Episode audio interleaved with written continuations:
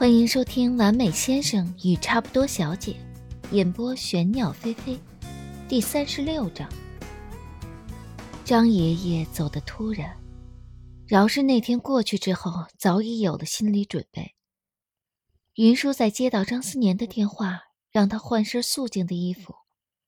一会儿有人来接他时，云舒仍旧失手打翻了手中的水杯。即使事后回忆起来，云舒依旧觉得自己像是放空了一般。张思年父母在国外教书，下周回来的机票都已经订好了，不想却连老人的最后一面都没见到，赶在下葬前回来。葬礼由张思年来主持。老人年纪大，福寿双全，正常的衰老去世。按照老说法是喜丧，得热热闹闹的办酒。但张爷爷去世前吩咐了一切从简。教职员工宿舍小，最终葬礼定在殡仪馆，灵堂铺上了白色的菊花，来来往往都是人，哀乐声、哭丧声混在了一起，两侧都是学生和老师送来的白色花圈，紧紧的排列。多到得放两排，他压抑着哭过好几次，现在还觉得眼中发烫，大概哭肿了。张思年脸苍白，云舒只在张思年为老人换上寿衣时，见到他轻轻抹下了眼角的眼泪，其他时候脸色都是冷峻的。云舒穿着校服，腰间系着麻绳，站在灵堂门口。给来吊唁的人送上了一朵菊花。张思年步履匆忙地走出来，站在他的身侧，迎接即将来吊唁的老人生前的朋友。他穿着黑色西装，扣眼里系着一缕麻绳，腰背挺直，嘴抿着，脸色苍白，眼眶微微泛红。云舒轻轻握了一下他的手，外面骄阳似火。殡仪馆里的空调开得冷飕飕的，连带着张思年的指尖都是一片冰冷。他另一只手也握了上去，两只手又软又小，包裹着张思年的手掌。张思年低头看他，云舒正神色专注地为他暖手，也不知他从哪里弄来了顶黑色的假发，黑色的长发贴在脸侧。衬得脸愈发白，眼尾带着一点红，应该是刚刚哭过，乖巧又惹人怜惜。他神色有一瞬的松动，轻叹一口气，将云舒抱进怀里，鼻尖萦绕着女孩身上若有似无的甜香，又很快松开，恢复背脊挺直、冷静自持的模样。之后，门口浩浩荡荡来了一大群人，是张爷爷任职的替大校长和教授。张思年将他们引进了灵堂内。张父、张母到时已经是当天深夜，宾客散去，张思年一个人守在灵堂。两人匆匆和他打过招呼，便直奔灵堂而去。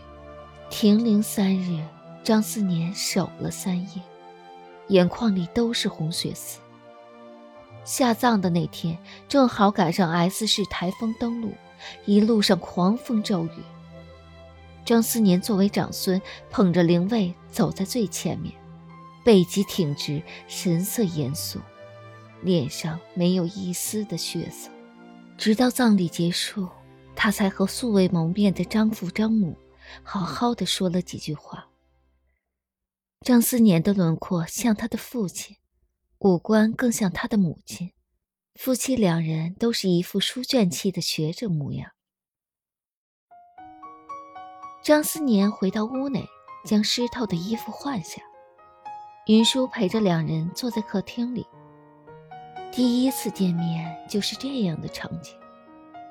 他给两人倒好茶后，就有些尴尬的不知道该说些什么。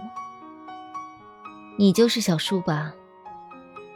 张母率先开口，打破了沉默。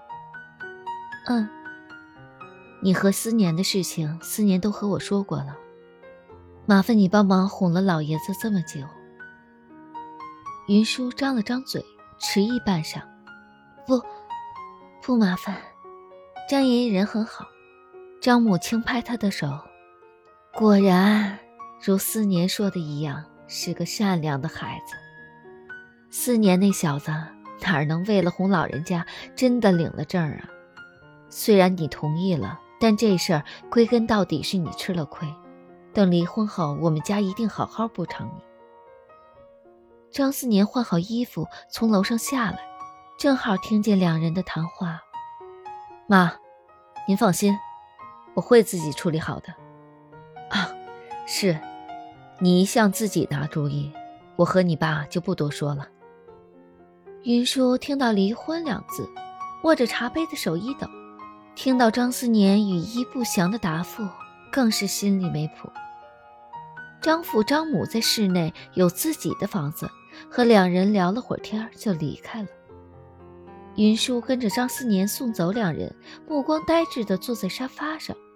他这几日都在为张爷爷的去世而伤心，加上葬礼忙来忙去，几乎都忘了一件事儿：张爷爷走了，那这段哄骗老人而开始的婚姻，是不是也要走到尽头了？他那满腔的喜欢都没来得及说出口，撩人计划每次都变成了犯蠢的吸引，还没有正儿八经的实施过，两人就要分开了。云舒手指头无意识的抠来抠去，神色纠结。张思年那不经意的撩拨和体贴入微的照顾，让他有些分不清楚。他到底是真的对他有些好感，还是只是没有任何男女感情色彩的关心？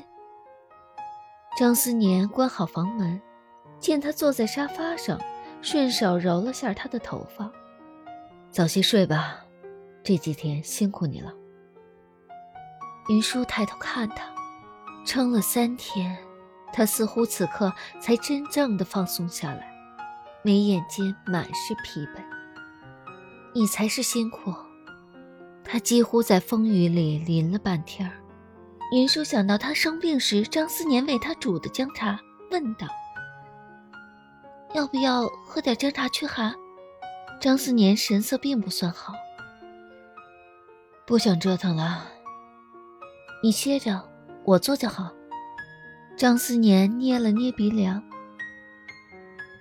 你还是别动刀了。”云舒对自己糟糕的厨艺还是有一定认知的，不动刀，就是冲泡的那种。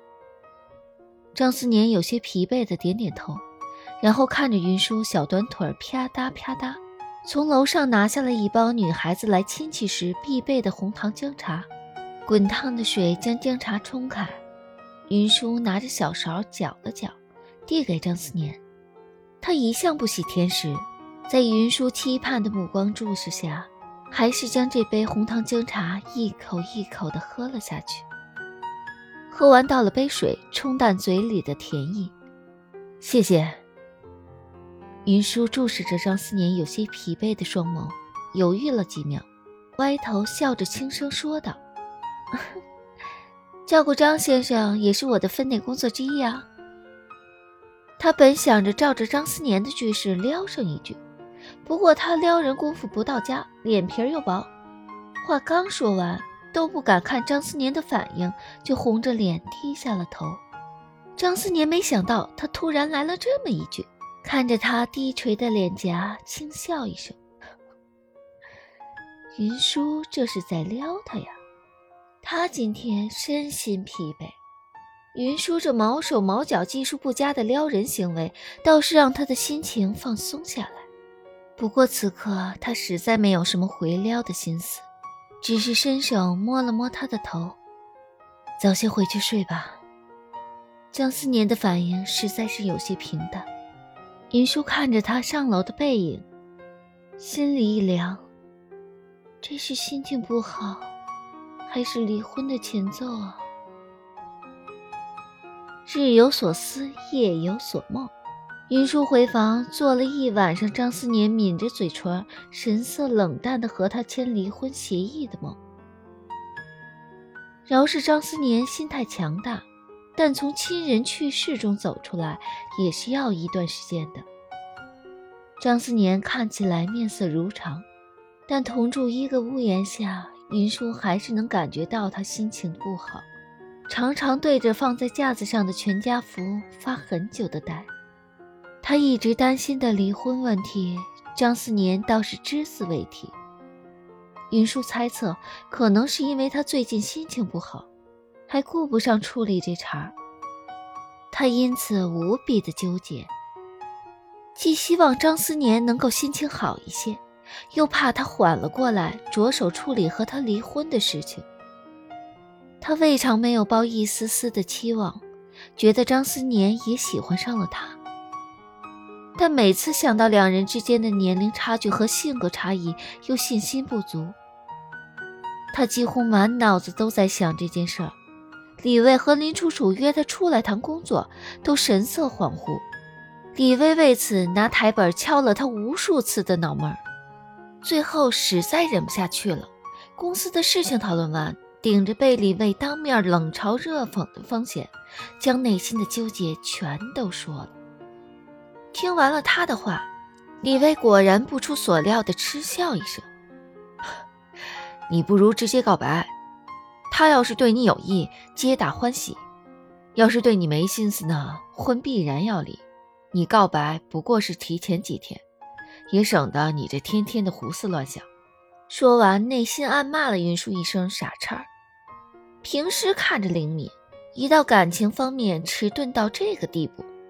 林楚楚也点头赞同李卫的建议。李卫将他手机从包里掏出来。丢到他的面前，不敢当面说，就发短信，和他说：“张思年，我喜欢你很久了，想和你一直一直在一起，永远不离婚。”这样，云舒听他的话，点进微信界面，还没打一个字呢，就开始心跳加速，指尖微微的颤抖。指尖悬空的那一分钟，愣是一个字儿也没打出来。啊，我。我还是不敢。云舒泄气，趴在桌面上。李卫是恨铁不成钢，瞧你那点出息！说完，恶狠狠地戳了一下云舒的脑门，收拾东西把他丢下，拉着林楚楚去公司处理节目配乐。云舒揣着满腔心事，坐地铁回去，路上心烦意乱地刷朋友圈。一进朋友圈，就看见顾潇发的他拉着一群大学生整装待发，准备去云南支教的场面。云舒突然想起自己有一阵子没有关心过自己资助的那个小孩了，准备私聊顾潇，让顾潇给小女孩带点书和学习用品过去。在吗？你去的话，帮我给我资助的那个学生送点学习用品过去呗，钱转给你。你还不如直接去呢，不是也放暑假了没事吗？正好散散心。顾潇支教的资金和人手总是不够，日常聊天三句话离不开游说朋友资助学生和支教。我们下午的飞机，你现在过来的话正好赶上，而且那环境可好了，蓝天白云，空气清新，还有雪山，转一圈一切烦心事儿就都没有了。云舒内心动摇了几分。即使内心猜测被拒绝的概率比较大，他也还是想表白心意，给自己的感情一个明确的交代。不敢发那条短信，只是因为怕被拒绝后面对张思年尴尬。要是以支教为理由出去，是不是刚好可以避免这种尴尬的情况呢？支教一个月回来散个心，所有伤心和难堪应该都可以缓解了。那个时候应该可以冷静下来处理和张思年的离婚事宜了。手机屏幕上不断传来顾潇劝说的话语，云舒只顾埋头和顾潇聊天，听到地铁报站，才发现自己坐过了一站。抬头看地铁运行图，十号线的终点站，正好就是 S 市机场二号航站楼。云舒轻叹一口气：“唉，都坐过站了。”不如就去机场吧，也许这是天意。云舒迟疑了几秒，回复：“哪班航班？我现在订机票。”之后，直到买好飞机票，坐到候机处，云舒都在编辑那条给张思年的短信。一条短信删删改改。张先生，我知道张爷爷去世后，我们这段为哄老人家而开始的婚姻，没有了存续下去的意义。但在正式办理离婚手续之前，我还是想表达一下我的心意，争取一下。在和你这三个月的相处里，我渐渐对你产生了爱慕之情，希望这段婚姻能够继续维持下去。如果你觉得不合适，那么我从云南支教回来后，会同你一块去办理离婚手续。小叔，快点登机了！顾潇在登机口叫他，打断了云舒的沉思。云舒几乎是闭着眼睛，指尖颤抖地摁下了发送键。登机后，在空姐提示要关闭手机前，他看了一眼，张思年还没有回复，之后就逃避似的将手机关了机。